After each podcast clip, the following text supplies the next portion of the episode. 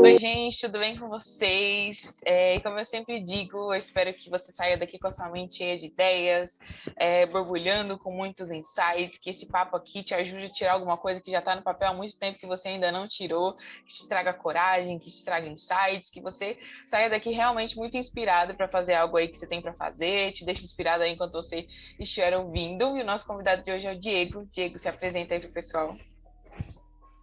Olá para todos que estão assistindo. E pelo visto, esse podcast é para mim. É, eu sou Diego Roca, eu trabalho com música, né, sou compositor, produtor musical e também trabalho com algumas outras coisas envolvendo áudio, edição de áudio e às vezes dou aula de música também, mas principalmente trabalho com produção musical. Faço barulho, basicamente. Show. Eu sou de São Paulo, ela falou que era para falar do lugar de onde eu estava falando, esqueci disso. Sou de São Paulo, Zona Sul do, do, São Paulo aqui, Zona Sul do Zona Sul do Zona Sul, que é Grajaú. E estou por aqui, espero trazer alguma coisa de útil. Obrigado pelo convite desde já. Bora lá. Eu costumo fazer alguma pergunta aleatória para o convidado no começo do nosso papo, e a pergunta de hoje é: qual é o seu hobby? Qual é a coisa que você faz quando você não está trabalhando? Que você gosta de fazer? Cara, essa pergunta é mais difícil de responder, porque, assim, uh, enquanto eu estou trabalhando, eu estou tentando colocar em prática aquilo que eu estou tentando perceber dos outros quando eu estou no meu hobby, por assim dizer. E, e, é um negócio que parece clichêzão, mas é muito real. Não desliga.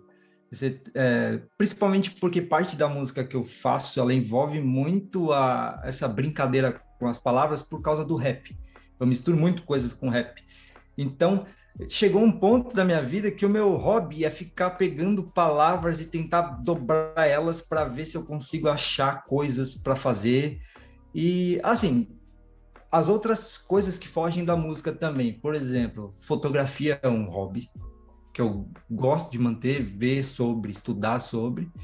E qualquer curiosidade, eu acho que meu negócio é ficar caçando coisa, é conhecimento inútil, assim, no meio da, da conversa eu vou puxar um, uma coisa que ninguém tem o menor interesse, mas eu, eu sei daquilo, e o pessoal, ah, legal, beleza, mas e aí?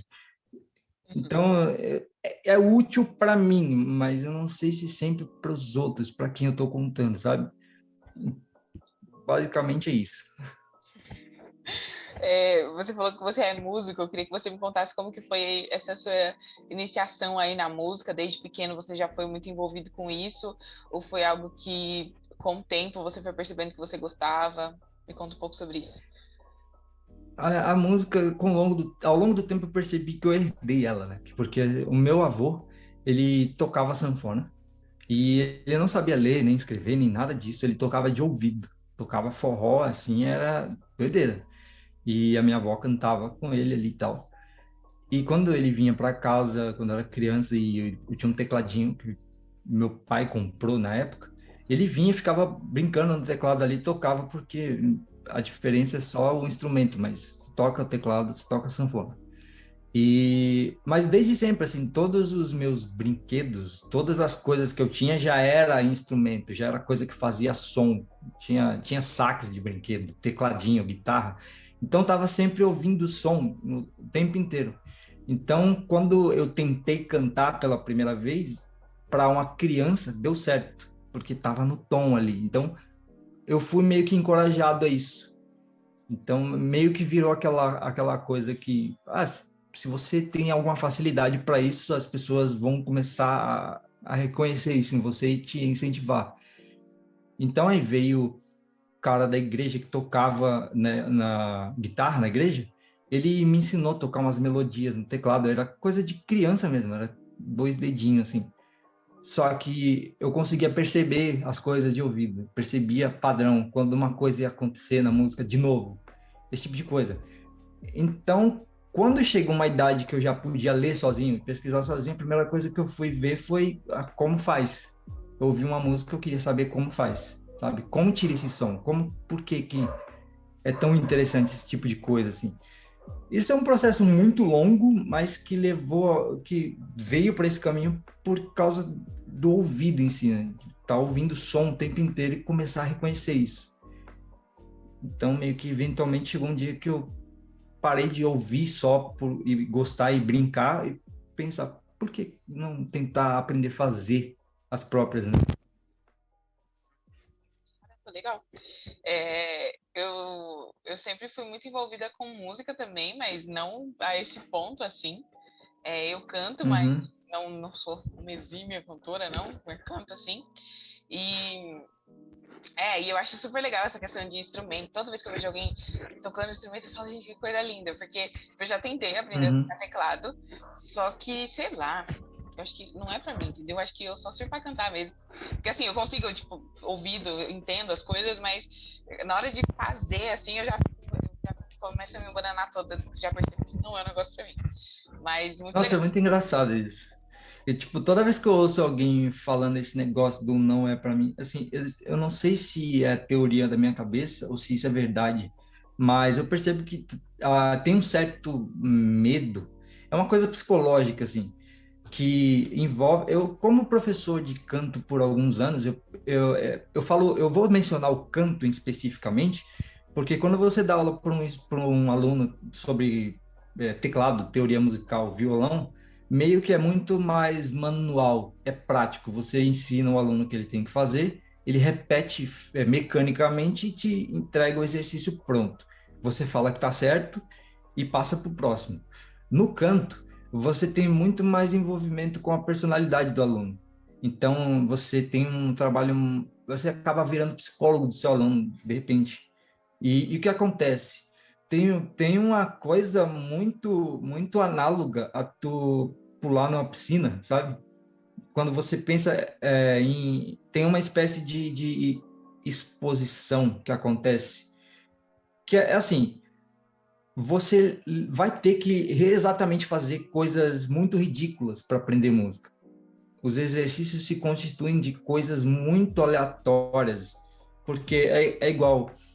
Quando você fala o português, quando você fala inglês, você está falando as frases inteiras, as palavras inteiras. Então, mesmo que você não fale é, uma frase inteira, você fale só uma palavra isolada, faz sentido, né? Você está aprendendo uma palavra nova, você tenta pronunciar essa palavra, faz sentido.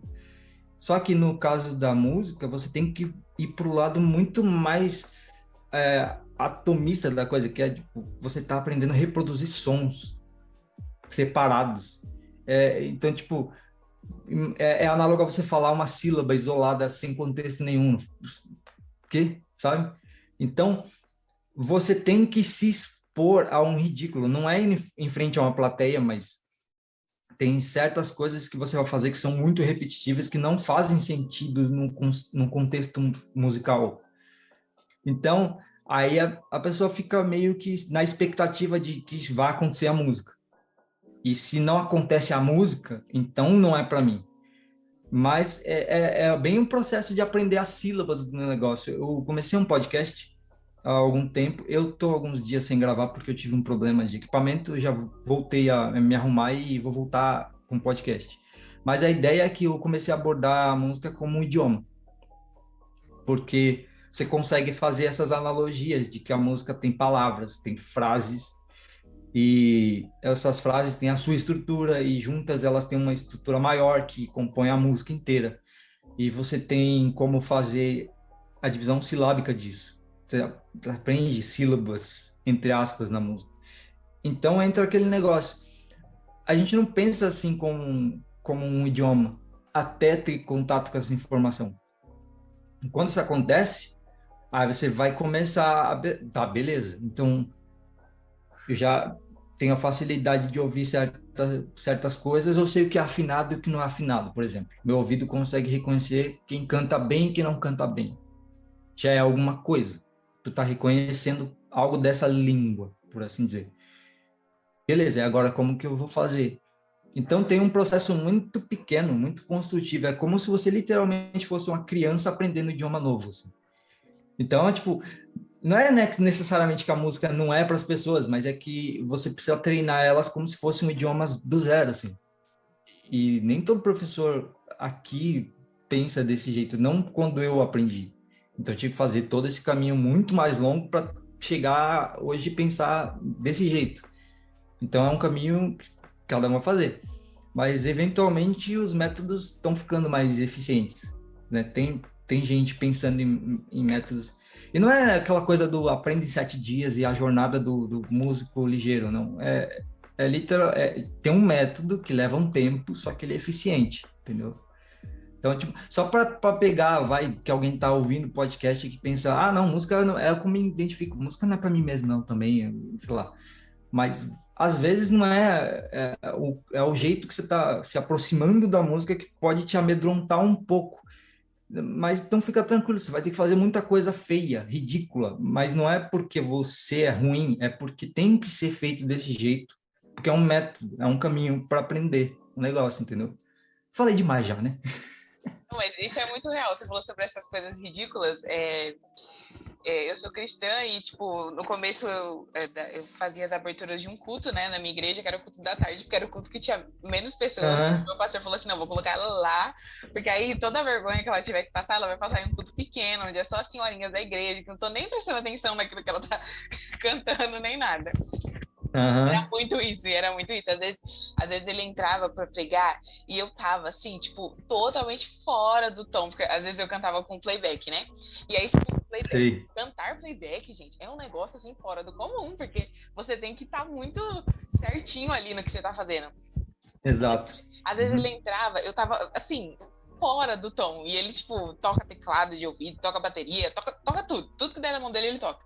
Aí, ele, ele, aí teve uma vez que eu lembro que ele falou assim, é, é, realmente, só as irmãs da igreja, ele falou assim, ah, irmãs, vamos orar, né, pra ministra de louvor, para que ela consiga cantar melhor, porque, olha, Nossa. tava complicado. Mas ah, naquele dia, eu olhei e falei, gente, eu falei, realmente, gente, tava muito feio. E hoje, e, tipo, é, é, realmente sobre essa questão do ridículo, né, que você passa por cada coisa, eu acho que se eu não tivesse passado por tudo isso, hoje eu não teria melhorado, porque assim, é, uhum. cantar playback é uma dificuldade e hoje é uma coisa que eu consigo fazer com muito mais tranquilidade, porque antes eu lembro que eu tinha que, sei lá, pegar o playback hoje, ficar ensaiando o dia todo para no outro dia cantar. E hoje não, tipo, ah, peguei o playback, ah, viu o tom, ah, beleza, é isso, tá. Então como que é a música é assim, assim, assim coloca lá, eu canto. Não tem mais essa coisa de, ai meu Deus, aquele medo, aquela coisa. Não. Uhum. Porque né, eu já passei muito ridículo antes para agora saber, ah, é assim que faz. E é muito essa questão de, de, de passar ridículo e saber fazer isso, né? Como você falou, é uma construção, né? Todo dia você vai vendo alguma coisa nova e tal. E eu até é... fiz um curso de, de canto, assim, e os exercícios, realmente, você fala assim, mas por que, que eu tô fazendo isso, gente? Não tem necessidade de eu estar passando por isso. Mas é importante, né? Você vai vendo a sua evolução ao, ao longo do tempo, e acho que é essa evolução que, que vai fazendo o negócio ficar mais gostoso e você realmente sentir prazer naquilo que você tá fazendo, que é realmente praticar Exato. até o negócio sair bom.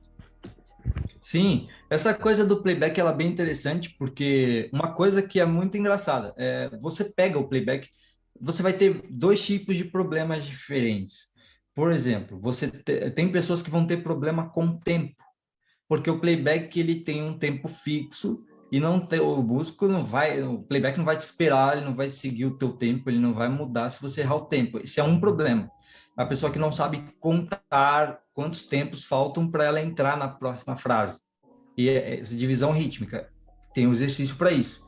Agora, tem a outra coisa que é o tom do cantor. Principalmente se é, é na, em, em igreja, geralmente tem um problema que é o cara quer cantar uma música de uma mulher ou vice-versa. E aí os, as extensões são totalmente diferentes. E uma coisa que, que assim, você está cantando fora do tom do playback. Mas aí, se eu desligasse o playback e você continuasse cantando, você ia estar tá cantando a melodia da música provavelmente certo. Só que no teu tom. Uhum. E aí, se eu pegasse o violão e cantar e começasse a te acompanhar no teu tom, a música começaria a acontecer. Então, tipo, é, eu já vi isso muito acontecer quando eu toquei em igreja por muito tempo para perceber isso. As pessoas elas decoram a melodia, ela canta a melodia certinha, só que no tom dela. E aí tem essa, essa mentalidade que eu, eu brigava um pouco com isso, que é tipo, o músico ficar teimando de, não, mas a música é nesse tom aqui. Não, mas se a pessoa tá cantando naquele tom e a melodia dela tá certa, por que só não mudar? E aí você começa a perceber que tem muito músico que também não, não tem a desenvoltura para se virar no instrumento e, e converter o tom da música. E, e, eu aprendi a fazer isso por causa de um outro músico que ele, ele viu que eu estava tentando fazer isso. Uma vez ele, ele me encorajou a continuar. Porque geralmente tem muito essa coisa de, ah, não, mas esse não é o tom da música. Tá, mas a pessoa está cantando, você vai acompanhar ela, né? Aí quando o cara viu que eu, eu meio que parei, o pessoal falou, não, gente, vamos fazer no tom da pessoa que vai dar certo. E aí dá certo, a pessoa fica mais tranquila, ela fica, nossa, peraí, tá, até o jeito dela cantar muda porque ela, ela percebe que a banda e ela tá em harmonia agora, entendeu? Então, é, tem muita, muita coisa que, assim, é, é questão de você identificar o padrão da, da, da música, não porque a música tá em sol maior. Tipo, a música, ela tem uma, um desenho melódico que cabe em qualquer tom. Se a pessoa começar a cantar em qualquer tom e a melodia tá correta, você só muda no instrumento. E uma coisa que eu sempre faço é pegar o. Vamos supor, pega um violão abandonado num lugar X, tem pessoas ao redor, eu começo a tocar qualquer coisa, sequência de acorde que me vem na cabeça, e as pessoas geralmente esperam. Ah, mas que música que você está tocando aí? Ela, ela tem que ser uma música. Tem que ser uma música que eu decorei. Aí você fala, não, eu tô tocando aqui. Tipo, às vezes você toca um acorde que leva a outro e leva a outro e você vai. É que nem uma conversa, se, acordes que fazem sentido, você começa a improvisar ali uma sequência de acorde X, a pessoa espera que seja uma música conhecida, pronta, assim. Então, a gente, no Brasil, eu demorei muito tempo para achar professor que pensa desse jeito, que é tipo, você conhecer música a ponto de ter uma conversa fluida, manipular os sons para você conversar musicalmente e não só ter decorado uma sequência de acordes ou uma sequência de notas, porque isso vai ser, vai ser de ajuda para uma pessoa que está cantando fora do tom do playback, porque ela, às vezes a pessoa sabe a música e não tem noção de como fazer isso, né? De encaixar. Aí o músico tem que ajudar. Se não tiver músico, aí lascou, entendeu? É, é bem complicado. Sim. Não, mas é, falando nisso, teve até uma, uma experiência muito engraçada, né? É, a gente juntou as nossas igrejas e tal, e aí foi um menino, eu nunca tinha tocado com ele nada. Eles chegaram pra gente tocar. E aí, tipo, eu falei assim: ah, vou cantar tal música em tal tom. Aí ele, não, uhum. não me fala tom, não. Começa a cantar. Aí eu comecei a cantar e ele foi acompanhando. Eu falei, eu falei, tá, mas tá no tom que eu te falei? Ah, tô tocando, vai, continua. E aí, tipo, depois ele é, não, tá, tá em tom tal, sabe? Tipo, como você falou, né? É, ter essa conversa fluida ao ponto de, tipo, ah, toca, canta aí e eu, eu vou atrás de você. Tipo, não fica, não fica esperando por mim. Tipo, vai por você e eu tô aqui, eu seguro e eu ajudo você. Vai lá. Eu tenho certeza que você já passou por uma situação, ouviu alguém passar uma situação na igreja que é tipo, a pessoa começa a cantar a capela, porque ah, tem gente que não, tem gente que vai cantar na igreja, ela não tem essa noção de tipo, eu vou conversar com os músicos antes de cantar. Tem gente que não faz isso. Tem gente que só fala, eu vou cantar música e, e X e pronto. Ela começa a cantar do zero e, e os músicos ficam lá olhando para ela assim, para ver o que, que vai dar. E aí fica aquele músico da guitarra, toca 10 acordes, ela já tá no refrão e aí não achou o tom, assim. Eu já vi isso acontecer tantas vezes. é muito engraçado. Tipo, é, na hora você tenta não rir, porque, né? A pessoa tá cantando ali, ela já tá nervosa pra caramba, é fogo. Mas é tipo, é aquele negócio. Ou o bom é você ter essa. Já chegar no músico, cantar do jeito que você vai cantar lá em cima, que o cara já tem uma noção de, de, de tom. Ou então o músico fique mais rápido, né? Porque quanto mais você não acha o tom, mais você vai deixando a pessoa que está cantando nervosa ela vai. Peraí, é, é, fogo. Então, e assim, é um negócio muito de parar de pensar em, em si. Músico, tem músico que é muito mal. Isso, isso é uma coisa que se aprende muito cedo. Tipo, o, o cara pode ser teimoso a ponto de, de tentar só se preocupar com o que está tocando ali. Está tocando para uma pessoa, não importa se essa pessoa é um cantor profissional, se é um, um cara que nunca canta assim na vida e, e tá tentando cantar hoje. Porque às vezes se o cara é muito desentoado a ponto de não dar para salvar, é uma coisa. Aí beleza. Mas agora, assim, eu já vi situações que a pessoa não cantava tão bem, mas não era como se ela fosse impossível de acompanhar, sabe? E o pessoal da igreja sempre canta. E, tipo, é, é incrível. Tipo, você tá na igreja, um pouquinho você canta. Isso é verdade. Parece que vem embutido. Fala, vai também. Sim, vai tudo junto. Exatamente. Legal. Continuando falando sobre música, você estava falando que você deu aula de música por um, por um bom tempo. Eu queria saber se você fez aula de música antes de você dar aula de música. Aham.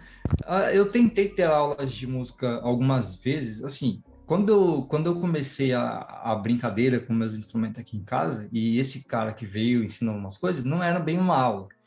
Só que, quando eu, eu saí de uma igreja, porque teve uma, uma, uma treta interna, e alguns membros saíram dessa igreja e foram para uma outra, pra, é, é meio que o pessoal saiu de um ministério naquela igreja e o pessoal que queria continuar no ministério anterior falou, tá, a gente vai para uma outra igreja que continua sendo desse mesmo ministério aqui, ela é Belém, no caso. E nessa igreja era uma sede, e por ser sede, sede geralmente tem orquestra. Na época era uma banda de fanfarra, não era bem uma orquestra com violino, era só aquela, aquelas bandas bem de exército, assim, era só instrumento de sopro e aqueles, aquelas abumba, pratos, aquele negócio. E eu tinha seis para sete anos, eu ainda não, eu estava em fase de entrar na escola e tal. E aí eu fiquei encantado porque eu nunca tinha visto tanto instrumento na minha vida. E aí levou levou coisa de dois anos para eu finalmente é, descobrir que eles davam eles iam dar aula de, de, de música, mas assim leitura de partitura, tocar na flautinha doce e decorar as coisas, né, os exercícios, as figuras e tal. E eu levei um, um pouquinho de tempo ali tentando aprender, e o professor, ele tentando me corrigir, porque eu, eu trocava a mão. Eu ficava. É, é, tem essa coisa, né? Tem um lado destro de tocar um instrumento, eu ficava para cá, porque minha mãe é canhota e eu tenho parte destra para umas coisas e parte canhota para outras. Não sou ambidestro, mas para tocar instrumento eu sempre pegava desse jeito, porque foi como eu vi. E aí o professor ficava tentando corrigir. Eu não sei porque essa informação é importante, mas aí eu peguei e fiquei esse tempo todo decorando exercícios do Bono e comecei a ver que instrumento que eu queria. eu pensei em violino, aí eu fiquei, não, violino é muito difícil e eu também não sei.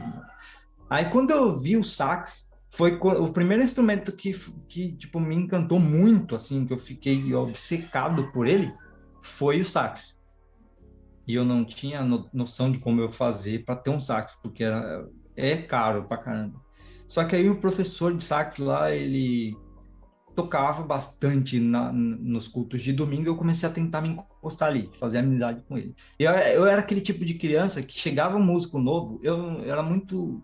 Eu tinha timidez para algumas coisas, mas com um músico eu não tava nem aí. Eu chegava ali, mas que instrumento é esse? Qual é o nome desse instrumento? E mas você pode me ensinar a fazer uma nota aí? Eu quero, eu quero ver se eu consigo tirar um som nele. Eu era muito chato. Só que tinha músico que era de boa, assim. E, e, e... porque criança, geralmente, você fica meio assim. É um instrumento, né? Eu entendo, o cara vai ficar meio desconfiado. Mas eu gostava mesmo, eu queria, não estava ali para brincar, eu queria fazer música. E eu não sabia por onde começar. E não é um negócio assim muito fácil.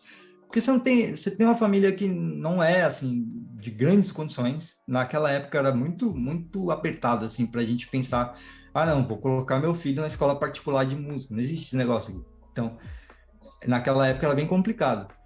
Só que aí depois anunciaram, olha, esse professor aqui vai dar aula de graça de teoria na, na, na igreja, vai ser de graça.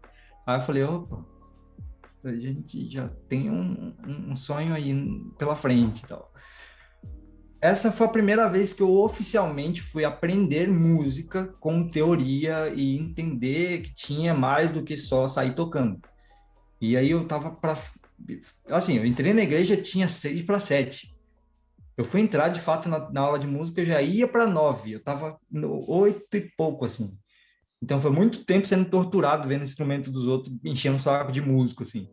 Só que tinha violão em casa bem velho assim que eu ganhei e tinha o, o tecladinho que depois queimou. então eu nunca parei de ter contato com música mesmo não tendo o professor. E por que que isso é importante? Porque assim, tem muita gente que entra cru na aula de música sem essa essa percepção que eu falei antes. Não é todo mundo que, que chega já tipo, ah, eu tenho a disposição para música e eu vou fazer música. Algumas pessoas só acham bonito e quer aprender. E elas aprendem, depois elas ficam boas nisso. Mas o ouvido é um pouco subestimado. Então, tipo, é uma. Eu meio que teve, tive essa sorte de ficar ouvindo e, e, tocando, ouvindo e tocando, ouvindo e cantando. Inclusive, eu recomendo, se você quer tocar instrumento e não canta, mesmo que você não tenha vontade de cantar, se você aprender a cantar, isso vai te ajudar muito, porque isso aqui vem muito mais a, a te ajudar do que só decorar as coisas. No começo, decorar é bom, mas quem vai te valer aqui na música é o ouvido, não é possível, né? Então, assim, depois, como eu, eu falei da, da parte de eu dar aula, eu tive lá para os 12, para os 13 anos, quando eu já comecei a estudar sax, eu também comecei a fazer aula de canto. E o professor que dava aula na igreja também, professor que dava aula de graça na igreja, ele foi o cara que me, me fez aquele clique de você pode fazer os seus arranjos em casa, porque ele fazia os arranjos para a gente cantar. Ele gravava a voz dele separada, ele fazia uns instrumentaizinhos dele no computador e mandava, ele levava para a igreja e a gente cantava por cima. E eu, olha só, interessante. Então ele faz isso na casa dele. Tá, como faz isso? Aí eu fui encher o saco dele. Hum, a idade passou, mas eu continuei sendo o cara que ia. Ah, tá, beleza, esse negócio interessante que você faz, vai me ensinar ou não? Aí ele me deu um, um CD de computador que era o primeiro programa assim que tinha para fazer esse tipo de coisa. Eu comecei a copiar ele, né? Comecei a fazer o que ele fazia, os exercícios que ele fazia. De vez em quando eu perguntava: "E esse cara que canta aqui, esse americano aqui, ele canta, ele faz esse negócio com a voz aqui, é diferente. Como faz isso? Conforme eu fui é, vendo assim o que ele ia me explicando e ia pesquisando, eu juntei essa informação. E lá na frente eu comecei a dar aula na igreja, e então não foi profissionalmente ainda. Era assim, tinha um monte de gente cantando e eu era o cara que sabia dividir as vozes. O cara que sabia, tipo, ensinar para as pessoas como cantar essas vozes. Então, eu comecei a passar isso para frente só porque eu estava na igreja e tinha esse espaço para mim, assim. E ajudava com essa coisa da divisão da voz. Até que começa ali, uma igreja aqui, umas pessoas aqui querem fazer a aula, querem aprender. E aí eu comecei a ensinar o quê? O que eu tinha aprendido na minha aula de canto. Depois eu comecei a fuçar na internet, ver artigo, ver história de certas coisas, ver nome de técnica, essas coisas. Essa parte mais técnica mesmo, eu fiquei um bom tempo fazendo pesquisa sozinho, bem autodidata. Eu, assim, depois dos meus 12, 13 anos, o meu, o meu estudo musical começou a ser muito autodidata full time, assim. Eu tive esses professores de partitura, teoria e tudo mais. Quando eu estava executando o que eles me ensinaram, Aí eu parti para a internet, comecei a ver vídeos de tudo quanto era coisa e ler a, apostila, essas coisas. Quando passou, passou muito tempo, eu fui dar aula profissional, profissionalmente, assim, lá para 2014, lá na BBM, e aí foi quando eu conheci o Renato. Foi, foi uma época que eu tinha feito umas audições, passei nessa audição para fazer backing vocal, e eu fui cara de pau. Falei com, com o Fernando na época, dono da escola, falei, olha só, eu estudei música, eu dou aula para algumas pessoas em igreja, eu contei a real, eu não sou profissional, mas eu sei do conteúdo porque eu estudei. Se você precisar de alguém para dar aula aí, eu tô aqui. E eu falei, é claro, mano, é, os caras têm os professores da raiz coral, você acha mesmo que eles vão me chamar? Mas eu falei. E aí ele me chamou, eu fiquei surpreso assim, né? porque foi aquele negócio, você entra no, no espaço da, da, da galera que você acha assim, top tier, e isso é a cara de pau, né? Pensei, talvez ele chame pelo menos para trabalhar servindo um cafezinho aí.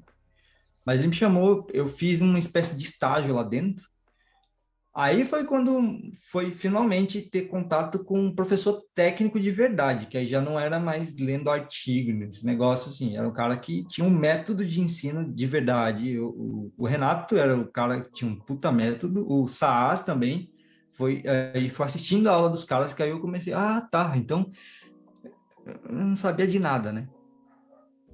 Eu tive que reaprender tudo do zero de novo. Foi aí onde as coisas começaram a, mudar muito tecnicamente para mim. Conversa de novo, aí era aquela coisa. Eu fui encher o saco do Renato. Falei, mano, e essa coisa aqui? Como faz? O que, que, que, acontece aqui quando canta assim e, e tal? Aí eu fiz amizade com ele e aprendi. Foram os dois anos mais uh, intensivos da minha vida nesse tempo porque foi aonde você começa a voltar para casa e você ouve as suas gravações, você ouve o que você cantou antes, você começa, mano, o que, que eu tava fazendo na minha vida? Porque agora você está lidando com profissionais, né? Os caras estão ali ensaiando o tempo inteiro, treinando o tempo inteiro, o negócio soa redondinho. Você começa a tocar na igreja e você fala, meu Deus, alguma coisa deu muito errado. Você não é mais a mesma pessoa, sabe? Então, aqui começa o, o, o profissional em formação, o cara que não, tá, beleza, vou fazer isso, mas não é assim o cara da igreja que ajuda, quebra galho dos outros. Eu quero fazer isso profissionalmente. Para onde eu vou agora? E aí ter contato com a BBM foi o lugar onde eu pensei, tá, é um caminho bem longo, mas dá para fazer. Porque agora tem, tem os professores aqui. Depois disso eu tô aqui. E nisso você continuava é. fazendo suas produções, suas gravações, melodia e tudo mais, ou você deu uma parada durante esse tempo? Olha só, uma coisa que eu fiz muito nessa época, com esse, esse, esse disco que eu ganhei de programa assim para produzir, uma coisa que eu fiz muito foi eu fiz muita coisa para mim que eu nunca terminei, eu nunca postei em algum lugar. Eu fazia isso porque eu queria ouvir. E esse é o começo de tudo, né? Quando você começa a pegar, você ter noção, tinha um programa de partitura que eu pegava, abria ele, eu colocava todos os instrumentos lá e eu ouvia uma trilha, sei lá, trilha do Star Wars, trilha dos, do, do uma Odisseia no espaço, qualquer coisa assim. Eu não pegava a trilha inteira, eu pegava um trecho dessa trilha e tentava identificar os instrumentos de ouvido e escrever a partitura para quê? Para eu ouvir e ver se ficou igualzinho. E eu fiz muito isso por muito tempo. Então depois eu comecei a fazer isso com música mais pop assim, né? De, tipo, ouvir um, eu ouvia muito R&B nessa época, então eu ouvia muito Justin Timberlake, eu ouvia muito Chris Brown, Boys to Men, e, e essas coisas assim mais, muito mais, ou era o R&B ou era o gospel americano, tipo Kirk Franklin, essa coisa toda, rap, tipo, era, era tudo isso no meu repertório. Então o que, que eu fazia? Eu abri o programa e eu tentava imitar o som. Não saía igualzinho, mas o ato de imitar foi um negócio que começou a, a comparação, né? Você saber o que está fazendo ali, se está igual, porque se eu fosse tentar criar do zero, provavelmente não ia ter alguma referência de qualidade. Tipo, ia sair um negócio do zero ali, ia ficar, tá, mas alguma coisa não tá certa. Então, quando você copia, é muito melhor nesse processo. E eu fiquei muitos anos assim. Eu fiz alguns covers, alguns eu postei, depois tirei, eu cheguei a fazer um, um, canal no YouTube um tempo atrás, só que, assim, em termos de criação de conteúdo, não sabia o que fazer. Era só aquela onda que todo mundo tava fazendo vídeo no YouTube falando sobre alguma coisa. E aí eu pensei, eu, eu faço música e tenho vontade de fazer vídeo. Quando eu fazia vídeo, tipo, não fazia, não falava nada de útil, porque eu não sabia o que fazer mesmo. Só que aí eu fazia os covers e o pessoal curtia. Então eu cheguei a fazer Nessa época eu fiz uns cover, fiz cover do Thiago York, fiz o, um cover de um jazz lá, eu fiz alguns outros covers, Priscila Alcântara. Depois eu deletei esses covers, acontece muito, é, a gente faz isso. Só que o que acontece, esse processo de criar uma música inteira, mesmo sendo cover, agora já com a minha cara, né, colocando o meu jeito de tocar em cima, é um treino. E tipo, não dá para pensar agora mais em, tipo, ah, começa do zero e já faz uma música sua do zero. Porque você não tem uma referência e, tá, vamos supor que você tenha. Você sabe que música que você quer uh, chegar perto. Se você não imitar perfeitamente como tudo tá arranjado ali, você não teve o, o processo físico, que é aquela coisa, eu sei o que eu quero fazer, mas fisicamente eu nunca fiz então a probabilidade de isso dar errado é grande. Então você vai ter que ficar tentando assim. Então cover e, e tanto do instrumental em si como cantar igual uma pessoa é muito útil. Então esse tempo da BBM foi isso, fazendo cover, fazendo coisa igual e eu ficava mandando para alguém. mandava para ou para amigos ou mandava para o próprio Renato. Eu cheguei a mandar muita coisa para o Renato e ele falava, mano, e aí era bom, porque ele era o cara que ele tinha a disposição de falar, mano, isso aqui tá, tá rolando não, ó. Essa nota aqui, ó, você tem que mudar essa frase aqui, você tem que, sei lá, respirar desse jeito. Você, sei lá, não tá definindo, parece que eu tô sentindo que tá X ou... Ele começa a descrever com detalhes o que tá errado. Aí é a melhor coisa que você tem para fazer, porque quando finalmente chegou a hora de pensar em criar mesmo, eu já tinha imitado muita coisa, já tinha feito muita coisa que eu nunca mostrei mostrei no sentido de postar oficialmente em um canal ou em alguma plataforma, mas tinha alguém criticando nos bastidores. E aí, com essa, essas informações, você começa a ter de onde eu vim, para onde eu vou, o que, que eu faço, por que está errado, por que, que não chega, né? E assim, quando você para de ouvir música em português e começa a ouvir música em inglês, e você faz música, você fica pensando, por que raios é tão difícil chegar na sonoridade dos caras? O que que é? Por que que é tão difícil? Então, mais um motivo para copiar, porque você vai errar muito, assim. Aí depois de um tempo você começa, tá, beleza, agora faz sentido. É um longo processo, mas copiem coisa dos outros. É, é, é um processo de aprendizado. Isso serve para texto também. Às vezes, tipo, alguém tá ouvindo aqui não tem nada a ver com música e fica perdido, assim, mas quem escreve também tem, tem muito a se beneficiar disso, né? Por exemplo, sei lá, copiar a linguagem de escrita de um escritor em, em específico, assim. Escrever um bom tempo igual esse cara, usando as mesmas metáforas, o mesmo sarcasmo, ou sei lá, mesmas palavras. E aí você copia um, copia outro, copia. Uma, uma hora você vai ter o seu texto. Entendeu? E copiar. É isso. Estou aqui defendendo o plágio no seu. Mentira, brincadeira. É, eu lembro que quando eu te conheci, você tinha acabado de lançar seu álbum, que depois eu fiquei sabendo que você tirou do ar e que você está refazendo o álbum todo de novo. Não sei se você ainda está fazendo isso, se não está fazendo isso. Mas, quando ah, eu vi pela primeira vez, assim, é, é muito isso que você falou, sabe? Uma hora você chega na comunicação certa, na comunicação que é você.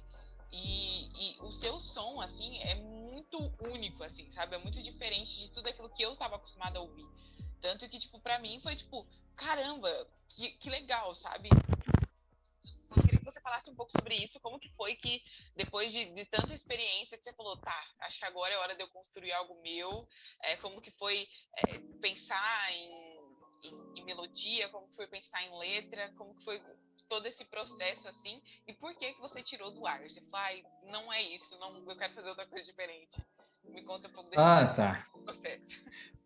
Bom, eu tive um problema. Esse álbum, como você disse, né? É, quando você depende muito do que tipo de coisa você vai fazer quando você quer ser um artista. Isso é uma coisa que eu não pensei naquela época. Isso eu fui aprendendo enquanto fui me desenvolvendo como um, um autor de um, de um projeto. Mas que é você tende a, a ficar muito mais consistente se você sabe que tipo de artista você quer ser, que tipo de coisa você quer falar.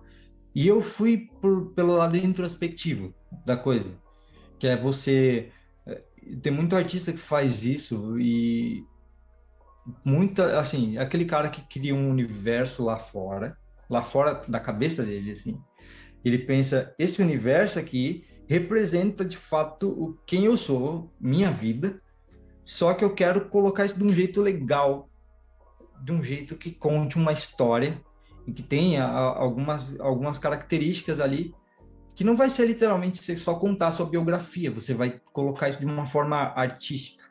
Isso é muito difícil de fazer, principalmente porque tem uma coisa, é, eu acho que o grande problema, assim, que eu enfrentei para lançar de fato, foi o artista primeiro que ele nunca acha que está pronto o trabalho e a outra coisa é a autoexposição. Você literalmente está se expondo.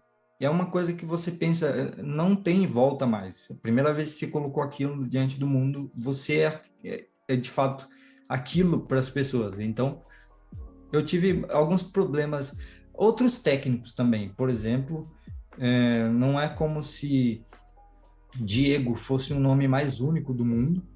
Você começa por aí, então você quer colocar tudo em ordem, né? Eu sou muito metódico com esse tipo de coisa, eu quero tentar deixar tudo arrumadinho assim. É muito difícil. Hoje eu, repo, eu repostei o álbum porque assim, eu estava aprendendo a fazer um álbum inteiro na prática.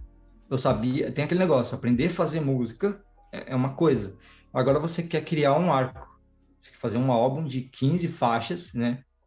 E esse tem, tu tem que ordenar as faixas de um jeito X tem a conexão entre elas e você tem toda uma coisa só para entregar e você tem que conseguir fazer aquela coisa de comecei o álbum, você tem aquela primeira impressão. Quando a pessoa sair na última faixa, ela não pode sair tipo, tá, beleza. Tipo, você tem que a ordem das músicas podem causar uma bagunça assim. De tipo, se você não colocar ela na ordem certa, a pessoa pode sair entediada na última faixa, sabe? Então é bom ter esse tipo de pensamento, leva bastante tempo. E teve uma outra coisa que foi a técnica. Eu nunca tinha mixado um álbum inteiro sozinho no computador de casa, assim. Então deu muito trabalho. Eu repostei com outro, com meu nome mais, né, meu, porque não, tem uma época que eu postei com um nome artístico muito difícil de digitar e não deu muito certo, que era tipo, hoje tá Diego Roca. E eu repostei esse álbum, só que eu refiz a master. Eu, eu ia mexer nele, só que um amigo chegou e mandou uma real para mim. Falou: Olha só, esse álbum já está feito. E é isso aí. Você pode corrigir algum erro técnico que você fez para soar bem, mas o álbum já já está feito.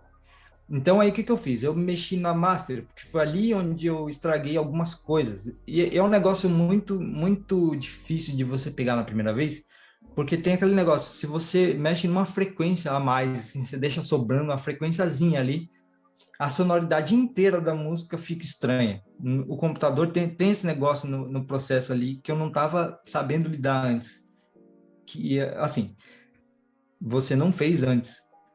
Então, o que, que eu fiz? Eu peguei todos, todas as faixas na mix pura, por assim dizer, que era só tava tudo arrumadinho, bonitinho, afinadinho, soando bem, só que não tava no volume certo, que é para você postar nas plataformas e ficar soando igual, assim. Eu falei, tá, eu vou refazer o negócio do volume e corrigir algumas coisas ali que estão erradas e pronto, é isso. Então eu repostei só com essa correção, porque senão eu ia mexer e ia virar outro álbum mesmo com as mesmas letras e tal. Então, se meu amigo não tivesse dado esse toque, talvez eu tava até hoje fuçando, fuçando alguma coisa assim. Mas o que acontece? Esse processo de, de o álbum foi muito engraçado porque na época eu queria criar um personagem e eu queria ter essa, essa coisa. Eu não, eu não sabia exatamente o que estava fazendo, mas isso é uma coisa que a gente tem por instinto. Por isso você vai ver um monte de artista fazendo isso ao, ao redor do mundo. Assim que é você condensar em um personagem vivendo uma, um arco, uma saga, o que você acredita que é a tua vida naquele momento. E eu já tinha passado por algumas situações meio é, de questionamento. Você entra naquela crise existencial de, de, tá, beleza, é isso mesmo que eu tenho que fazer? Quem que eu sou? E toda aquela pergunta que às vezes não significa nada quando a gente está com a cabeça só cheia de coisa, né? Mas eu quis fazer aquilo sair para fora em forma de letra. E eu fiquei um antes de eu começar a trabalhar essa é coisa que eu não falei, eu nunca falei do álbum assim por aí, assim, é a primeira vez que estou fazendo isso agora. Então, antes de eu trabalhar com música, de eu ir para a BBM, eu tinha ficado um tempo fora, assim, eu fiquei alguns anos sem encostar em música porque eu comecei a trabalhar, eu comecei a tentar é, eu fui, tentei brigar pelo papelzinho da faculdade, de, de, provar que alguém me ensinou alguma coisa. E aí eu comecei a fazer, trabalhar, estágio, e aí você começa a lidar com aquela coisa de tudo que você acredita, se não tá verdadeiro, se não é seu, nada faz sentido, não, por que, que eu tô aqui mesmo? E é coisa de adolescente, né? todo adolescente passa por aquela coisa assim que não, não entende muito eu queria fazer alguma coisa significativa disso. Então eu pensei, tá, eu não vou chegar e falar, né, eu tava com depressão e qualquer coisa assim. Eu, não, eu queria construir uma história onde o, o personagem ele quer descobrir alguma coisa E ele quer sair de, uma situação onde ele tem essa, é, nessa ansiedade para lidar com isso. Então, quando você vai ter muita referência ali a tempo, por exemplo, que é a sensação de estar tá atrasado, por exemplo, aí, aí você vê que você não é você e suas ideias o tempo inteiro, né, única e nem atual, autoral 100%, porque se você for assistir Alice no País das Maravilhas, tu vai achar um coelho louco branco com, com um relógio na mão dizendo que tá atrasado. E é óbvio que isso aí é uma referência à ansiedade, sabe? E aí tem referência a trem. Por que, que tem trem naquilo? Eu estava estudando sobre o hip hop naquela época. E hip hop você leva para Nova York e você vê tanto trem na tua frente que aí você pensa, tá, beleza, o que, que eu posso fazer o trem representar aqui?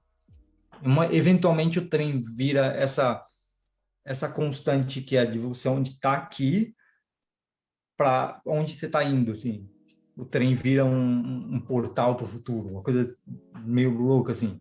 Então, assim, ficou muito aleatório porque eu pretendo construir alguma coisa em cima disso depois. Quero continuar isso, mas a ideia é você tá lidando com a sensação de que tá atrasado com ansiedade, você não sabe o que vai fazer, se tá certo, tá pensando em fazer e será que eu tô perdendo meu tempo? Será que assim, eu tô aprendendo alguma coisa de útil, será que é isso mesmo, assim?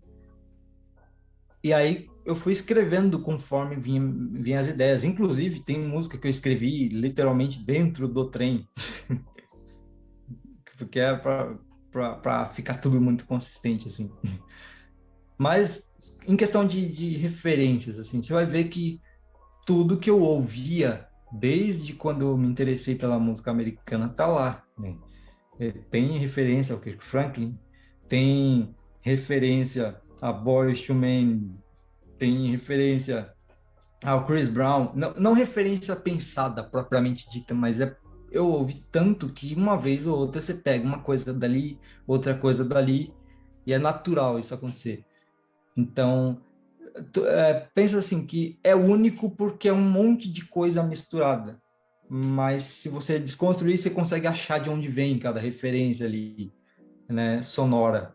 E tem uma coisa que eu quero manter, um padrão que eu comecei nesse disco, que eu quero ver se eu consigo fazer em algum próximo disco, que é a ideia de a intro, ela lembra um, uma coisa meio cinemática, né? Então, uma, uma vibe muito de filme, ela é muito mais ela parece que está preparando o, o, campo meio que emocionalmente para você entrar no disco de fato.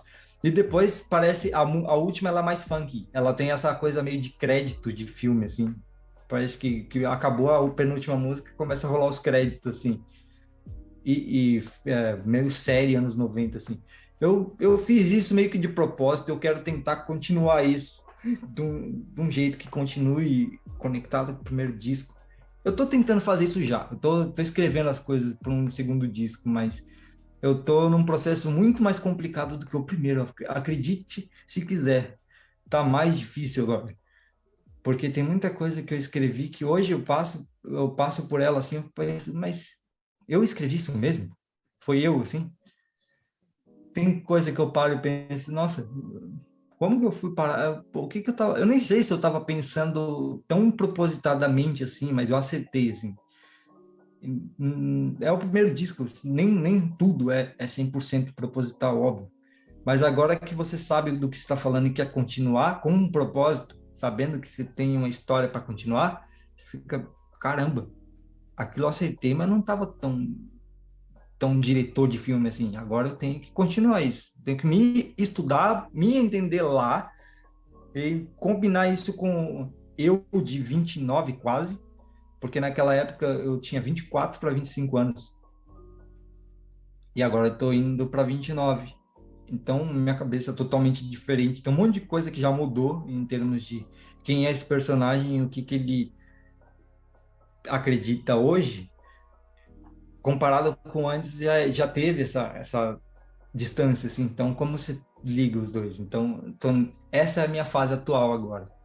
Como que eu faço aqui? Eu estou vivendo meu primeiro álbum para tentar chegar no segundo. Legal.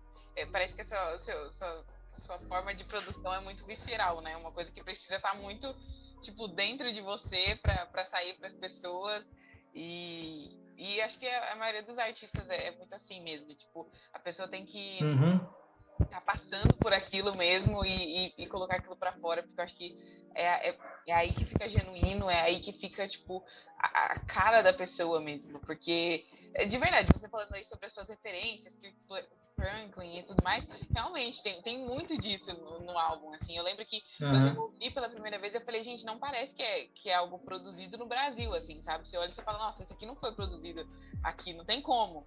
Porque é muito, tipo, diferente da música que a gente tá acostumado a ouvir. E se pra mim, tipo, há, sei lá, cinco anos atrás era diferente, imagine, tipo, voltar e ouvir de novo. E, e eu senti exatamente isso que você falou, dessa questão... É, cinematográfica das coisas. Parece que eh, não as, as canções te levam para um lugar muito além de você estar tá ali só com seu fone. Você está vendo aquilo que está acontecendo. Você consegue entender é aquilo que está sendo transmitido. Tem muito a ver exatamente com, com isso que você está falando, né? Eu acho que fez muito sentido para mim naquela época, exatamente por isso. Essa questão do tempo, essa questão de um lugar a outro, porque eu estava exatamente nesse momento. Então, acho que, que é realmente um álbum que, que traz muito de você e muito da sua essência e de tudo aquilo que, que você viu e ainda vê é, sobre esse tempo todo. E aí eu queria que você me contasse um pouco sobre o processo de criação de, de letra e tudo mais. Como é que você faz? E, e melodia. Como que funciona isso para você? Quando você pensa em uma música, uhum. a melodia vem junto ou não? Ou você vem a letra e aí você fala, ah, beleza, tá, eu vou pensar aqui que pode soar bem e tal? Como funciona esse seu processo criativo de sentar, escrever música ou só acontece? Uhum. Ó, é, um, é um processo muito de montagem de quebra-cabeça. Mas a melodia é a parte mais fácil para mim. A minha parte mais difícil é a letra. E isso porque, como eu falei, o meu começo com música foi com melodia. Então, com, é, é aquela língua que você aprende a falar naturalmente. Então tem certas coisas que são meio que padrõezinhos. E a, a melodia e o, a música inteira ela é assim, ela cria, ela cria uma tensão e ela resolve. O tempo inteiro, a música ela faz isso. Você tem uma melodia que é meio hum, e aí você responde com uma coisa mais resoluta. Os acordes fazem isso o tempo inteiro. E as frases da música também, elas são assim, elas criam uma tensão e você fica esperando o que vem depois para, tá, beleza. Você cria uma, uma dúvida e uma resposta. Então, quando você consegue criar isso melodicamente, beleza. Porque você toca um violão, eu já fiz isso, de sentar e começar a tocar violão e começar a cantarolar várias melodias aleatórias e escolher uma. Fala, tá, beleza, isso aqui funciona. Então é questão de sentar mesmo 5, 10 minutos e começar a brincar com isso e tá. Quando você tem a melodia, você, beleza, eu já sei que tipo de timbre de bateria eu quero, já sei que tipo de, de teclado vai ter em cima. Aí você já começa a construir isso mentalmente, é só sentar e reproduzir. Tem o segundo jeito de processar tudo isso, que é eu não sei o que eu vou fazer e eu vou tocar alguma coisa no meu programa aqui. E aí, vai, aí aparece um timbre legal fala, nossa, peraí. Aí você toca alguma coisa, beleza, esse, esse negócio que eu fiz aqui agora é o começo de alguma coisa. Então, em termos de música em si, tirando a letra, é muito mais tranquilo porque é um processo intuitivo.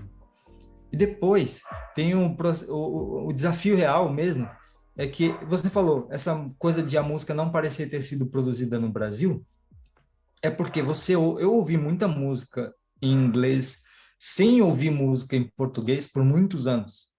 Então tem uma linguagem, é, é como se você estivesse convivendo com uma pessoa que fala um sotaque específico da tua língua, só que diferente da tua. Você começa meio que naturalmente a puxar isso para você. Eu tenho muitos amigos sulistas, então de vez em quando eu falo alguma coisa que lembra assim. Não consigo controlar isso. É uma vez ou outra assim, mas a convivência com esse som faz com que você naturalmente imite sem querer. Então, a, a construção de melodia e de poesia em inglês é totalmente diferente do português. E aí, como você cria frases em português e coloca isso dentro daquela estrutura musical? Porque aí eu tenho, vamos supor, tenho um instrumental e uma melodia muito boa. Eu gosto muito. Como eu vou fazer o meu portuguesinho funcionar aqui sem achar tudo muito entediante? Porque você começa a comparar com o que tu ouve em inglês e fala, meu, não sei se vai ficar estranho, sabe?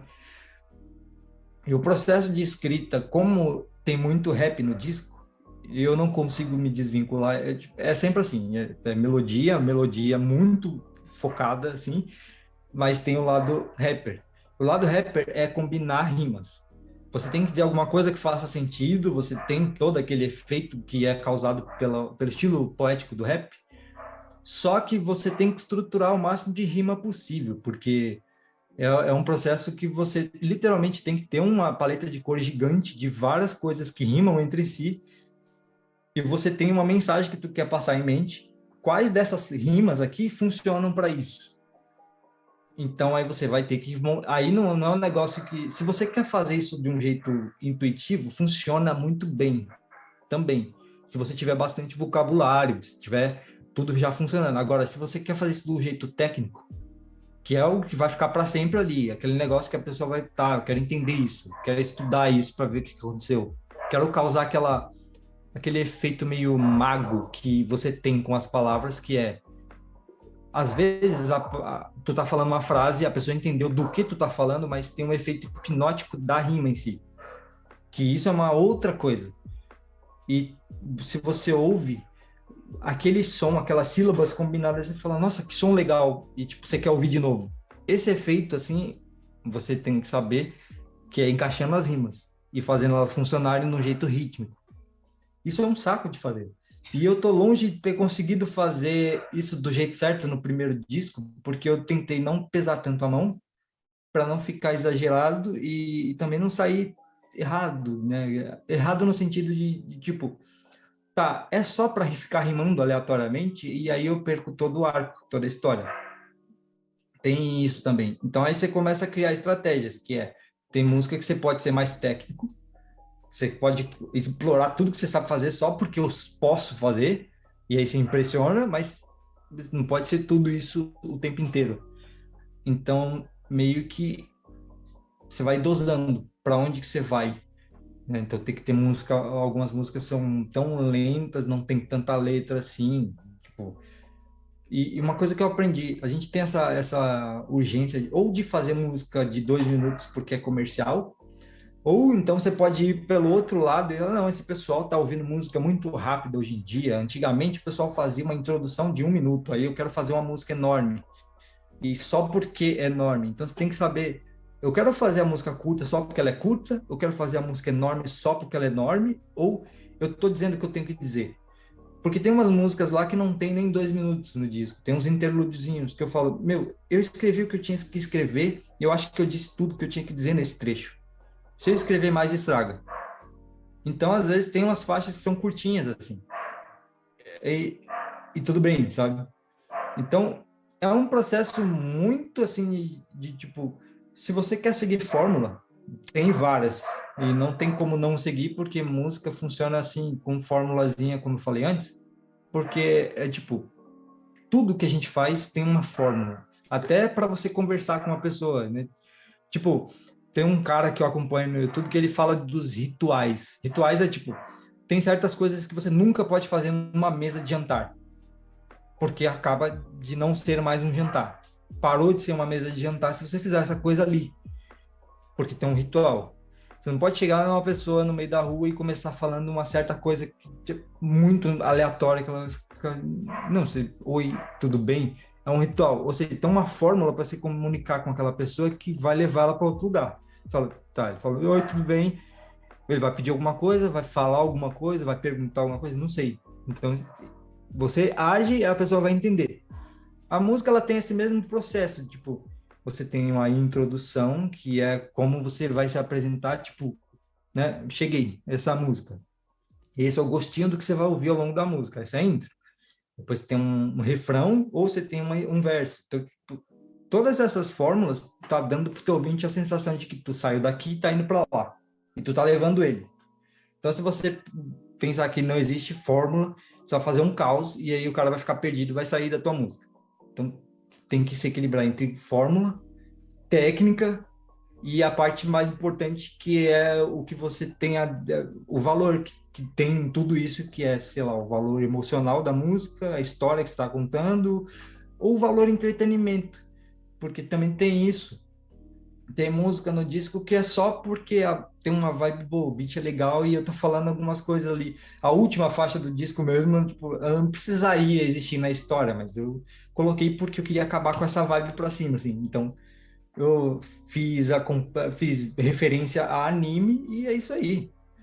Por quê? Entretenimento. A pessoa fica, nossa, legal, ele referenciou aquilo. Igual, teve gente que ficou, nossa, você falou de Donnie Darko na música, que legal. Ou de Harry Potter. Tem uma referência a Harry Potter lá. e aí, tipo, a pessoa fica, nossa, que legal. Porque a pessoa gosta daquilo, eu também, e ela meio que, ah, tá, umas coisas em comum aqui. Já sei de onde ele tira as coisas, as imagens, para dizer o que ele quer dizer. E eu, achei, eu fiquei muito, muito feliz de tu falar sobre a, a parte visual da música, porque tem isso também. E isso é uma coisa muito, muito viva no, na música americana e no rap americano, que é de, tipo, o cara usar as palavras de um jeito visual que você ou vê muito, ou ele está falando de uma sensação física, se você está descrevendo uma situação como uma, uma situação totalmente física, que você sabe qual é, você fala, ou ela pode ser muito pesada, às vezes ela pode ser muito nojenta, dependendo da situação, depende do que você está dizendo e que tipo de personagem é você. Então, se você tem uma, uma vibe, um personagem mais good vibes, assim, tu vai ir por um lado se tu, tu, quer passar uma, se tu tem uma imagem um pouco mais agressiva, tu vai por outro. E aí tem palavras que são que, que tem esse shape agressivo. Tem palavras que não faz sentido numa música agressiva, então você tem que saber. E aí de novo, é aquele processo de misturar intuição com técnica, sabe? Então, mano, é um processo bem assim. Hoje em dia ele é complicado, mas já é divertido porque você começa a saber onde achar referência. E assim, uma coisa é que, se eu estou falando de música, e principalmente de rap, e eventualmente eu vou ter que falar do Eminem.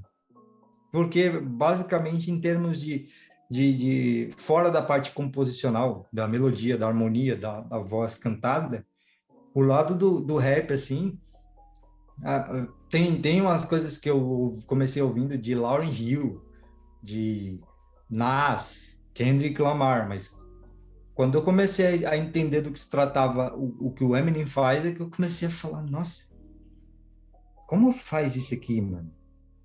De novo, o, o como faz? Porque aí o cara pega essa, essa, essa coisa de trazer a imagem e a sensação física para um nível muito em esteroides, assim.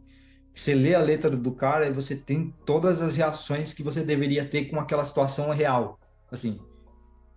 E rima muito, é muita rima por segundo.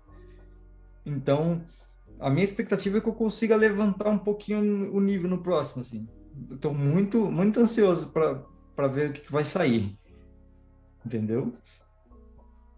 Você falou um pouco sobre essa questão comercial e eu, era uma pergunta que eu já tinha para fazer para você. É que hoje em dia é. a música ela está sendo consumida de uma forma totalmente diferente do que ela era consumida anos atrás, né? Antes a gente tinha os uhum. CDs, que como você falou, tinha toda essa conversa, assim, a primeira música, a última música, tipo, tudo casava.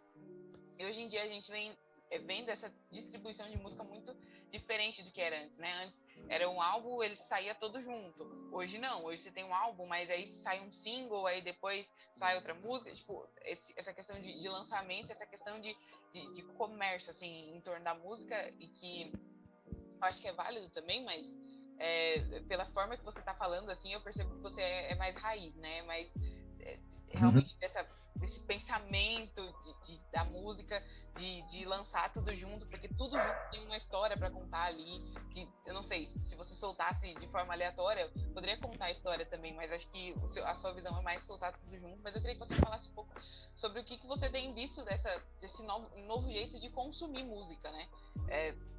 Como as pessoas têm consumido agora, e o que, que, você acha desse movimento que vem se criando aí ao longo dos anos de, de single e de aquilo que você falou, né? Ou eu tô fazendo uma música muito longa só para ser muito longa, ou muito curta só porque é mais fácil, ou um refrão que repete várias vezes só porque é chiclete e é fácil da pessoa cantar. Então, eu queria que você me falasse uhum. sobre isso. Mano, deixa eu ver como eu coloco isso de um jeito assim. Vamos, digamos que a gente tá meio que.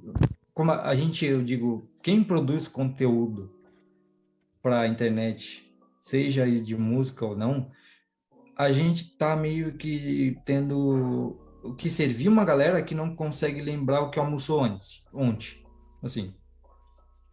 E a maioria dessas pessoas não passaram dos 13. Apesar de algumas ter 30. Mas, enfim, piadas à parte, o que é o seguinte, você tem disputa por atenção, né? E tem o lance do algoritmo. Então, se você quer mesmo se manter relevante num, numa plataforma, você tem que ter uma consistência em termos de frequência de quanto você aparece na, na, na coisa. A, a, menos que tu tenha um nome tão grande assim, que tu pode ficar 10 anos sem apresentar nada para o teu público, e quando você tipo, posta um A no Twitter, o pessoal, eita, acho que vem coisa. E aí as pessoas mesmo já têm uma base de fã, tu tem que ser bom de marketing. Caso contrário, se tu é um artista iniciante, a primeira coisa é, eu penso muito em, em é, equilibrar a, carte a carreira a longo prazo, que é você manter uma consistência no que você está fazendo e tem uma base de fãs que estão acompanhando a sua história, estão acompanhando o que você está fazendo ali, e a longo prazo pode começar a acontecer alguma coisa ou você pensa no sucesso imediato, é onde você tem que abrir mão das fórmulas, não da música em si, mas as fórmulas de produção de, de, de música, de conteúdo. E equilibrar os dois, usar elementos da música comercial e tudo mais, é, eu, eu acho que de boa, se você souber fazer, isso é uma coisa que você tem que aprender com o tempo. Você tem que começar a usar a máquina contra, contra ela mesma, assim, para você tentar chegar lá. Mas uma coisa que é muito interessante observar também, que você está nessa, nessa coisa de, de, de, com música comercial, essa disputa pela atenção e tudo mais, tem uma outra coisa que é estar fazendo as coisas de propósito, sabe? No, propósito no sentido de, de, de tipo, eu quero falar com quem? Porque chega um tempo que você. Eu, eu percebo hoje que eu não sou um tipo apelativo para todo mundo. Nesse sentido de, tipo, é, um, é uma música que fala com todo mundo, que agrada a todo mundo. Como, por exemplo, você pensa em, em comediante que fala com todo mundo, o Whindersson Nunes, por exemplo. Que ele tem aquele humor que você tem 12 anos, mostra pro teu pai, e aí teu pai vai lá e mostra para tua avó, e todo mundo gosta dele. Tipo, e, e, isso não é uma crítica ao cara, isso é um mérito dele. Ele consegue fazer isso e tá de boa com isso. Mas chega uma hora que o teu conteúdo ele começa a nichar para um certo público. Então, tenta apelar para uma galera que é muito mais abrangente, principalmente a galera que tá no, no que hoje em dia o pessoal faz música para quê? Para estourar no TikTok. Tipo, você tem essa essa estratégia de, de criar um hit que vai explodir e tal. E às vezes funciona, mas tá, e aí depois? Porque o, o tanto de gente que tem um, dois hits só e, e tal, esse é um, é um problema um. Problema um é querer um, se consolidar como artista e tentar usar técnicas imediatistas para explodir. É uma coisa que você vai ter que apelar, você vai ter que ser muito chamativo, você tem que competir com uma galera que tem muita necessidade de atenção na internet. Então você vai ter que fingir que você tem mais necessidade ainda, mesmo que você não tenha. E aí começa aquela vergonha ali, assim. Esse é o primeiro ponto. E tem um outro lado também, que é se você está pensando em fazer uma coisa para um público e, se iludir pensando que você não tem sucesso porque você não é para todo mundo, que não é todo mundo que gosta de você.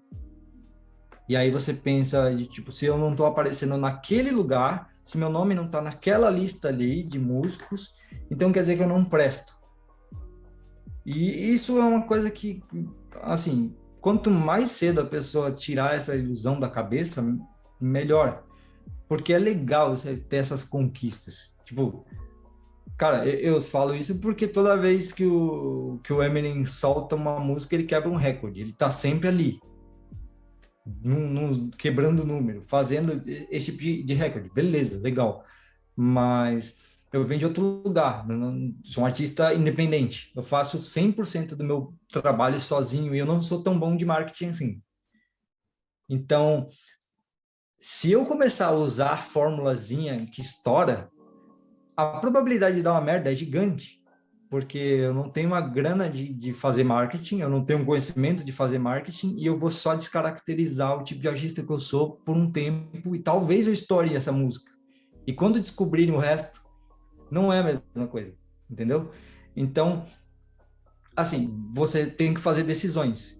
E tem muita gente que fica fazendo e estourando, estourando, que vicia. Você precisa ficar fazendo esse tipo de coisa para estourar o tempo inteiro. O tempo inteiro. Chega uma hora que vai acabar isso. Porque ou você tem criatividade infinita para chamar atenção, e você está sempre fazendo esse tipo de coisa, e aí você cria uma, uma base de fãs que gostam de você, não importa o que você fala, fala ou faz, beleza, mas no dia que você parar de postar, vai ter 10 mil querendo fazer a mesma coisa que estava fazendo antes. E aí é questão de tempo para ele ocupar esse espaço. Então, é tudo uma questão de decisão, sabe? É... Eu já cheguei a pegar trabalho para fazer para gente que quer seguir essa formulinha. Porque, como eu falei antes, eu trabalho na minha música, mas eu exerço o que eu faço para mim, comercialmente, para outras pessoas. E não é tipo, ser um produtor famoso ter um estúdio. Eu só faço o trabalho que tem que ser feito, a pessoa me paga e, e é isso. Não, não tem essa coisa assim de tipo, ah, vou me postar aqui como produtor musical e aí, não sei o quê. Por enquanto, não. Eu só exerço, eu presto um serviço. E aí o que acontece? Você vai ter todo tipo de clientes. Vai ter o cara que quer fazer música porque a música é o hobby caro dele. Ele trabalha com outra coisa e ele é bom com música, ele quer fazer a música e tem dinheiro para gastar nisso ou a pessoa que é artista mesmo, ela tem, ela é boa, ela tem um sonho, mas ela tá nessa nessa coisa de, de tentar achar o jeito dela ainda, ela tá se encontrando artisticamente também, então você tem que saber fazer alguma coisa que agrade ela sonoramente, que faça sentido com o que ela quer fazer, mas ainda assim é um, uma prestação de serviço, é um problema que ela traz para mim, eu tenho que criar um instrumental que preenche esse, esse espaço que ela quer ali. Beleza. Então não é um trabalho de indústria. Assim, estou prestando um serviço para alguém que quer fazer música e ela vai lá e, e posta. Não é uma gravadora. Então tem, tem essa diferença. Porque quando você começa a pensar em, em indústria, gravadora, esse tipo de coisa, aí o negócio fica muito mais embaixo, porque aí você está começando a assinar é, os contratos e, e tem toda essa, essa, essa coisa dos direitos autorais e quem é dono de quem, aí você descobre que tem três gravadoras grandes e três e distribuidoras associadas a essas gravadoras com outro nome, aí você vê que tem um, sempre você vai achar em algum lugar tem algum algum nome em comum com grandes desses aí que estão ligados a quem vai estar no top da Billboard, por exemplo, sabe? Ou no Grammy tudo mais. Então, se você não fizer, a, eh, você, a gente vê assim, né? A gente está olhando os artistas grandes fazendo as coisas deles, mas se você olhar por trás assim do que está acontecendo nos números, você começa a ver que talvez não é tão não, não, não interessa tanto, não, não tem problema, assim, se, se eu estiver longe lá, porque você vai, vai ter que fazer muita concessão, sabe? Você vai ter é, quando a pessoa fala se vendeu, tipo, tem um jeito de falar que, que alguém se vendeu do jeito errado. Mas nesse caso é literalmente isso. Porque, cara, um, tem um artista que ele é muito mais meio controverso assim nos Estados Unidos ultimamente, porque muita música dele aborda alguns temas mais políticos e os temas políticos que ele aborda é meio que oposto aos temas políticos que todo mundo aborda, assim. Então, aí para você chegar num lugar desses de tipo chegar na, na Billboard, chegar nesse tipo de, de, de número alto, assim, é mais complicado se você for independente, porque aí geralmente os caras querem que você esteja associado com uma distribuidora X. Então, você, o seu disco físico tem que, ser, ter, que ter sido vendido por essa distribuidora. Aí você tem que estar com o contato certo. E se não, se você é independente, você tentar brigar com os caras que todo mundo conhece, que estão tocando no TikTok o tempo inteiro, o pessoal vai falar, nossa, mas por que, que você está vendendo esses números todos? Por que, que você conseguiu esse tanto de acesso? Tá estranho isso aí. Como é que isso, aconteceu? De tipo, uma pessoa de, que estava tentando submeter os números para Billboard ser recebido com essa, nossa, mas é muito número, a gente precisa dar uma olhada, né? Porque essa distribuidora, essa distribuidora que você está usando aí, dependente, não está associada com isso aqui. Não é, não é oficial nossa, sabe? Então aí quando você começa a entender que tem uma, um, uma manipulaçãozinha para cá, para lá, assim, você fala, é, acho que não, não, não, é tão legal assim mais não, sabe? Então tem uma certa mentirinha que, que o número meio que encanta. Nossa, você tá falando mal do, do da arte do cara, mas lá, ó, você, você chegou no mesmo número? Você, você, você, fez isso? Tipo, a realização numérica, a métrica, começa a ser uma, uma forma de medir o sucesso. Então, eu meio que peguei um nojinho desse negócio, vamos dizer assim. E cada vez mais eu tenho uma tendência de não apelar para esse tipo de, de lugar, mas pela forma que eu penso compor música. E não é do tipo, não quero vender música, não quero que as pessoas ouçam, não quero ter muitos, muitos plays, muito pelo contrário, eu quero fazer muito dinheiro com isso. Mas tipo, fazer muito dinheiro ou não, que, que seja fazendo do meu jeito, sabe? É, é, não tem nada melhor do que você querer fazer aquela metáfora que alguém falar, nossa, mas isso aqui para nossa gravadora acho que é meio complicado. Ah, eu quero fazer assim.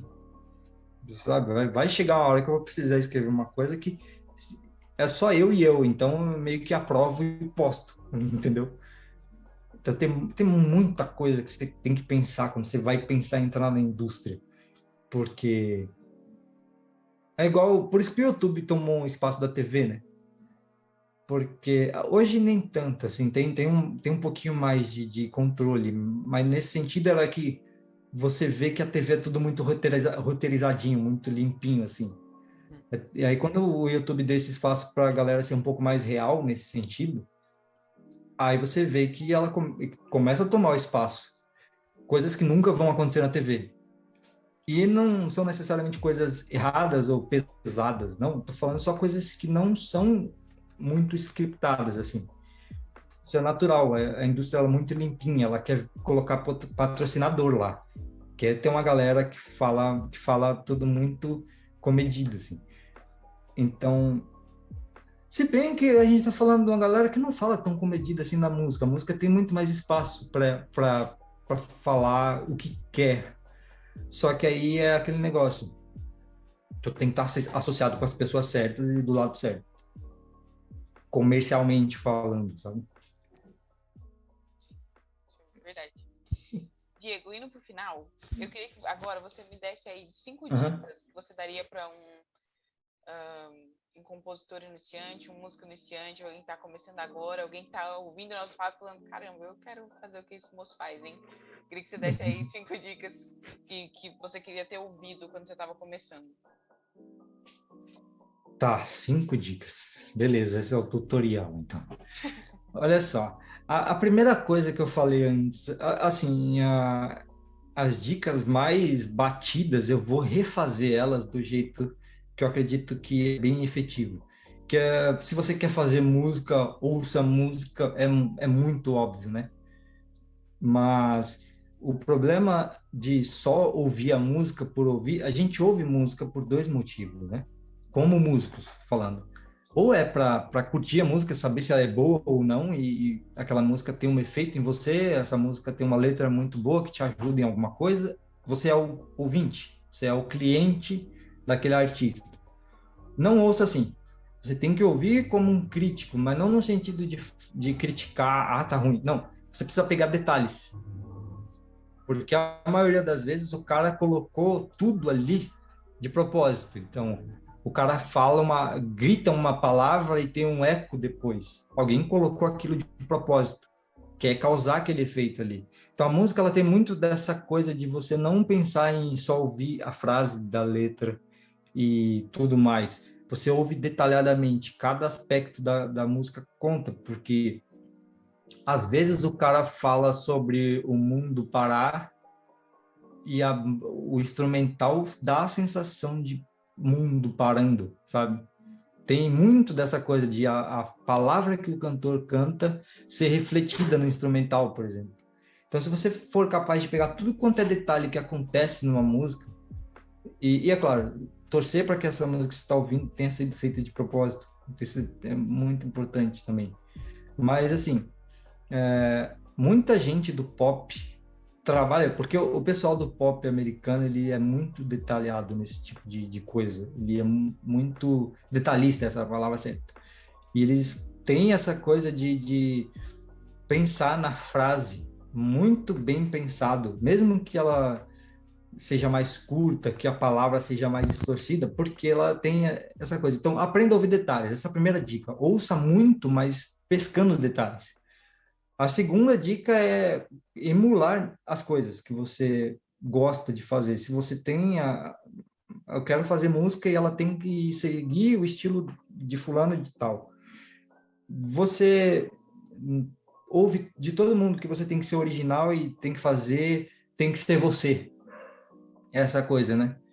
mas naturalmente você vai ter um elemento de você se você não ficar tentando muito emular um outro artista, porque é impossível você fingir ser o que você não é por muito tempo.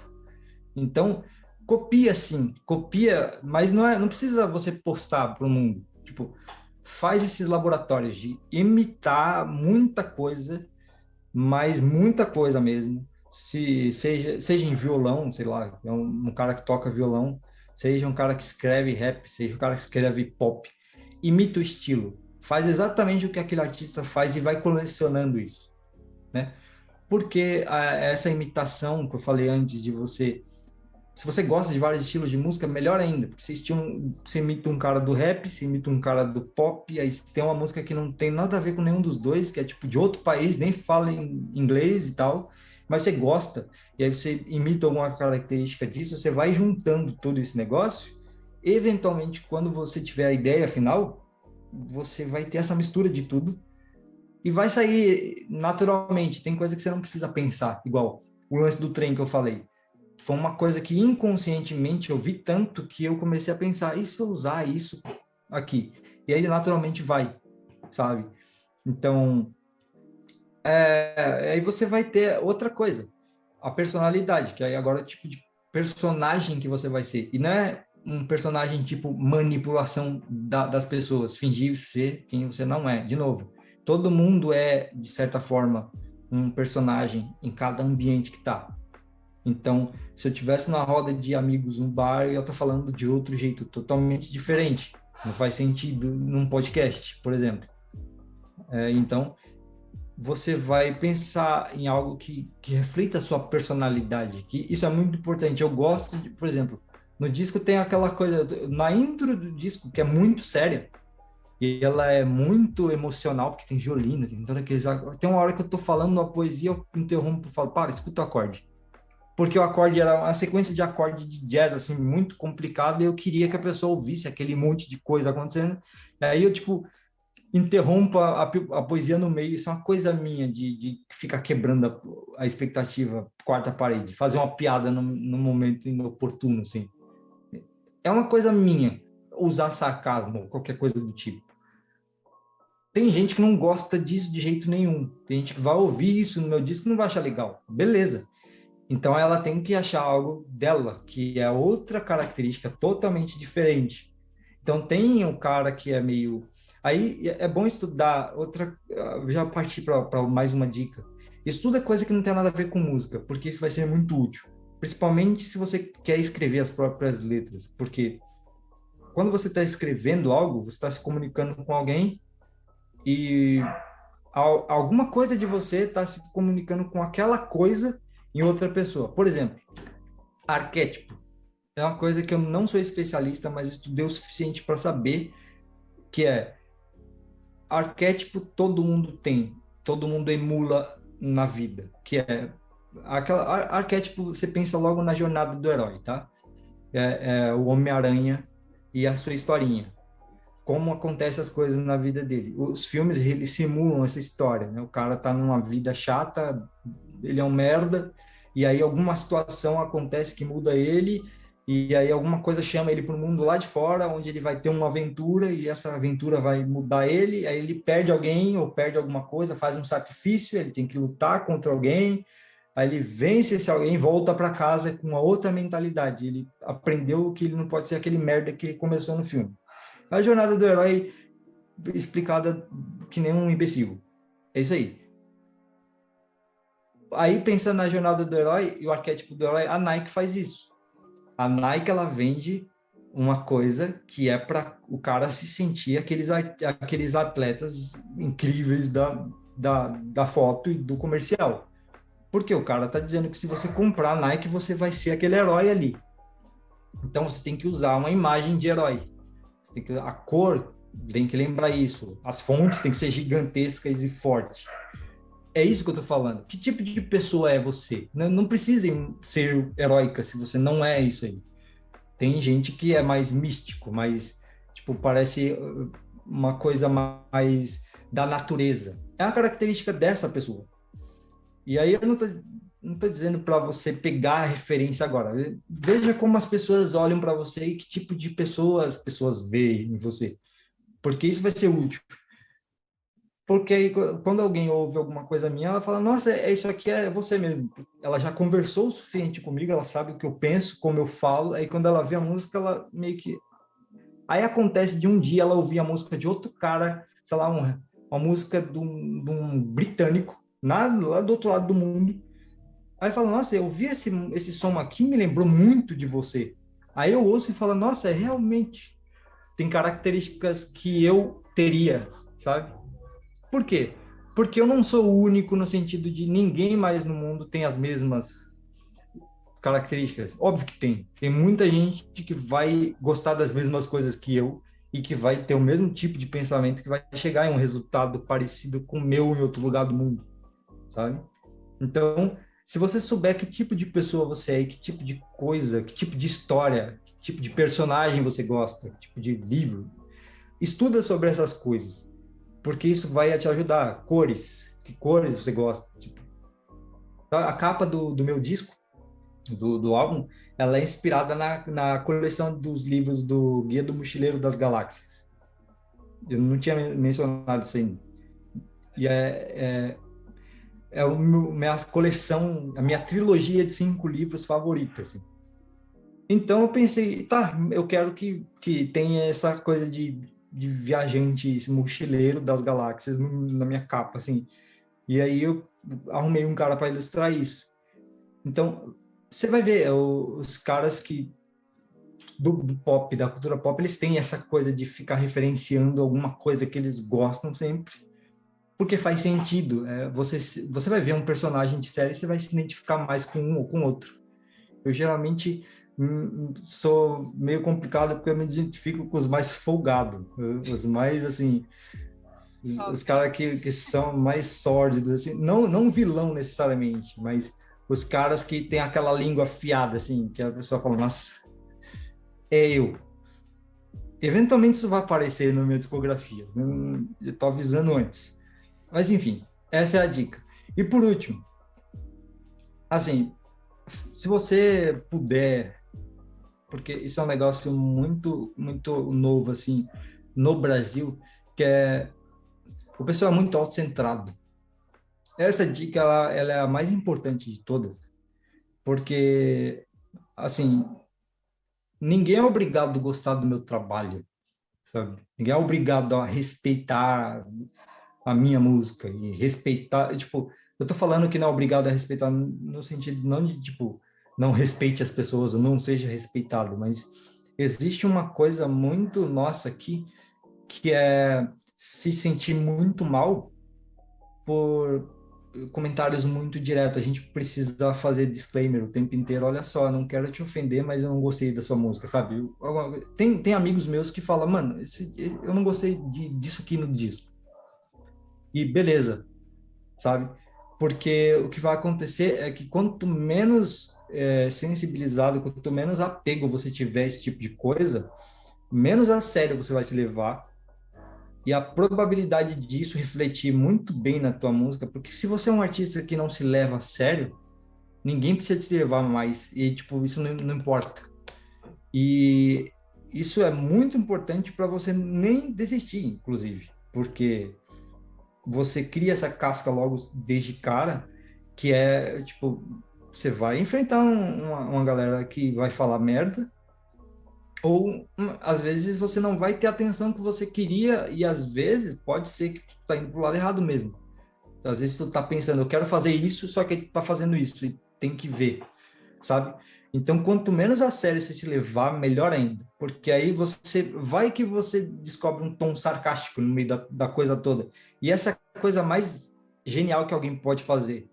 Igual um cara que é ser rapper e não levar o rap a sério e aí ele meio que ataca coisas do rap, ele fala mal de si, ele faz umas piadas dentro da coisa toda e esse é o tipo de personagem que todo mundo acaba gostando uma hora.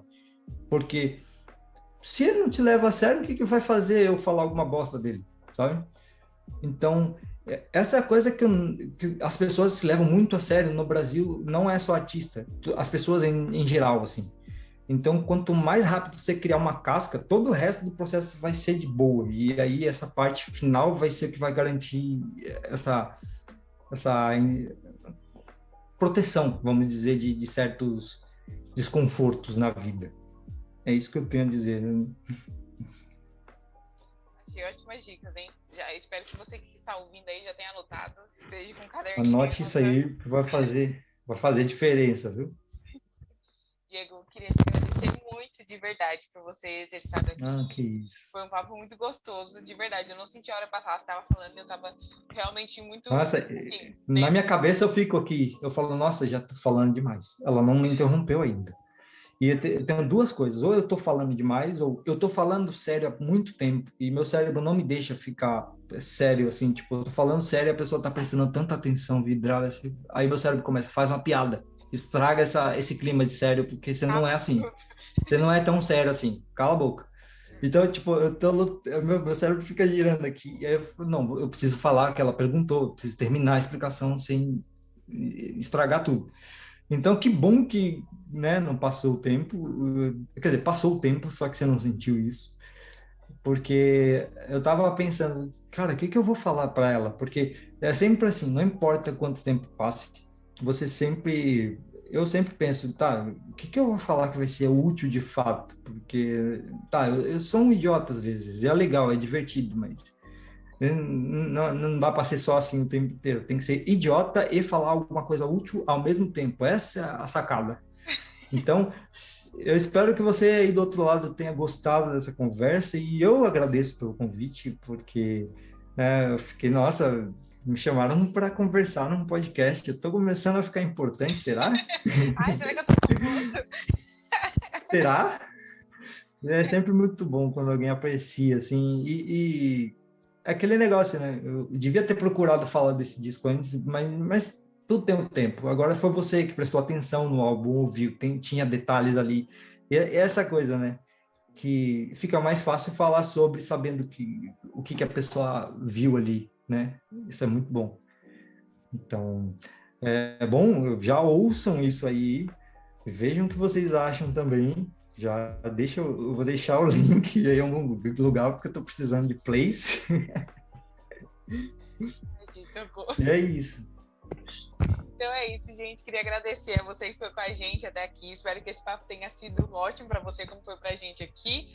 É, não, se você está assistindo a gente pelo YouTube, não se esquece de curtir, de comentar, de enviar para um amigo. Se você não é inscrito, se inscreve, ativa o sininho aí para receber notificação quando o vídeo sair. Se você está ouvindo a gente pelo Spotify, não esquece de seguir, não esquece de ir lá, dar play, entendeu? E é isso aí, gente. Espero ver vocês no próximo Boomcast. Tchau, tchau.